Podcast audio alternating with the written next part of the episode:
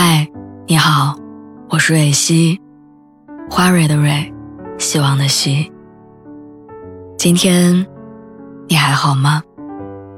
你可以在微信公众号和微博中搜索“蕊希”，每天晚上我都会用一段声音陪你入睡。听完今天的故事，祝你晚安，做个好梦。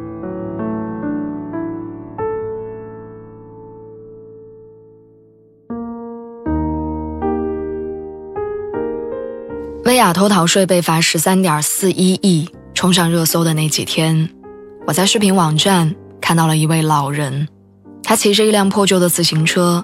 到很远的地方去卖木柴，整整四捆，售价只有十元。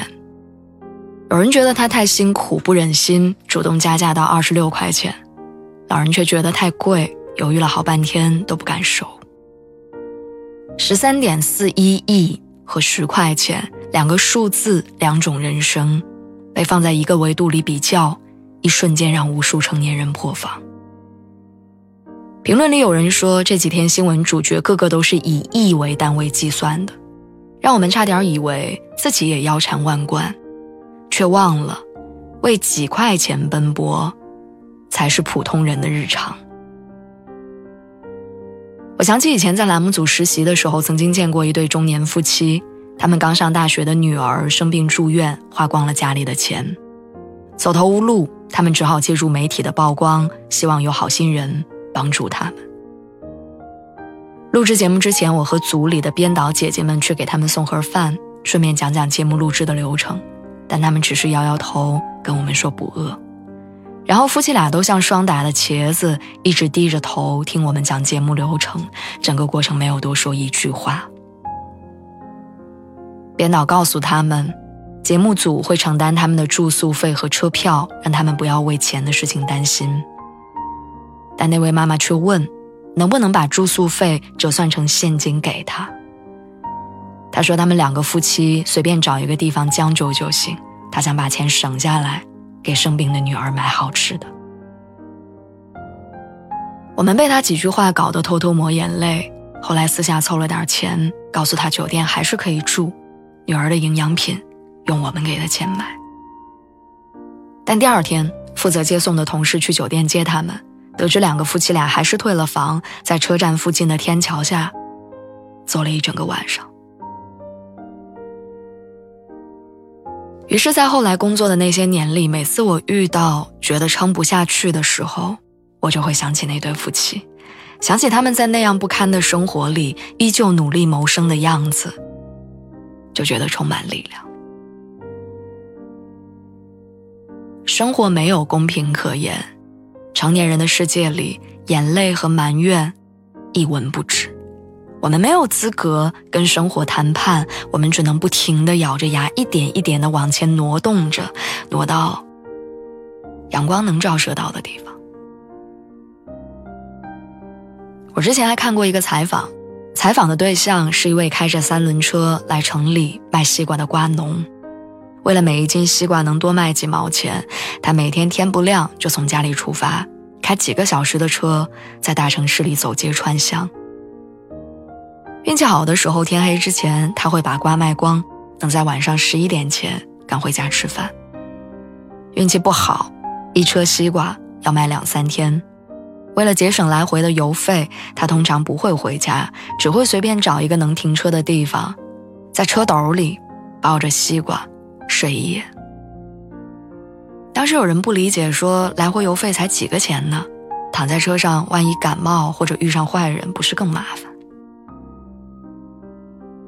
其实这个世界上人类的悲喜并不相通，有的人一顿饭吃掉几千上万，做选择的唯一标准就是开心与否、喜不喜欢。有的人为了多赚一块钱就需要拼尽努力，他们根本没有时间考虑安全健康，他们需要的是生存。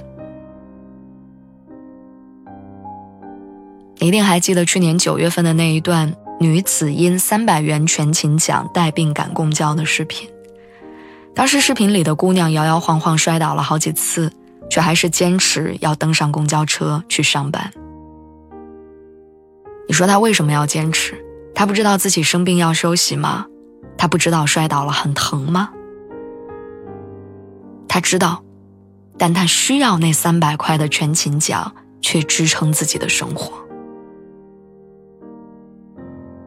在很多人眼里，三百块是一件 T 恤、一支口红、一顿饭；但在另一些人的眼里，三百块是支撑他们未来某段人生的最大依靠。不久之前，在浙江绍兴的流调报告当中，有一份出租车司机的活动轨迹，戳中了无数人的泪点。在那份报告里，这份司机已经五十二岁，但却比很多年轻人更拼命。他一连好多天，清晨六点出发，一直工作到第二天的凌晨两点，偶尔中途吃个饭，也只是去途经的快餐店匆匆扒了几口。没有人知道这样超负荷的工作他坚持了多少年，以后还要坚持多少年。但每一个上有老下有小的成年人都懂他这份压力背后的不得不。在写这篇文章的同时，我有一位在西安做房产中介的朋友发朋友圈，说因为疫情，最近一个合同都没签，估计这个月很难有房子租出去或者卖出去。现在一想到要过年，焦虑的睡不着觉。这个杀手不太冷里有句话：人生总是这么痛苦吗？还是只有小时候是这样？总是如此。生活不如意的事情真的很多，你我都没有办法幸免，也不能假装视而不见。如果非要给今天的这篇文章找一个被推送出来的意义，那我想说，希望你以后在遇到难过、崩溃、想放弃的时候，能回头看看这篇文章，看看这里面讲到的那些人，看看那个为了十块钱的柴走了很远的山路的老人。那对为了给女儿买点好吃的就在桥洞下过夜的父母，那个抱着西瓜睡了一个又一个夏天的瓜农，还有那个为了三百块钱的全勤奖拼命赶公交的姑娘，那个五十二岁还一天工作二十个小时的出租车司机，他们是他们自己，但他们也是我们每一个人。是所有活在尘埃里却努力想要让生活开出花来的生命的呐喊。他们在告诉我们：虽然这个世界很糟糕，但我们谁也不能是为了被打败才活在这个世界上的。新的一年，愿你一切都好。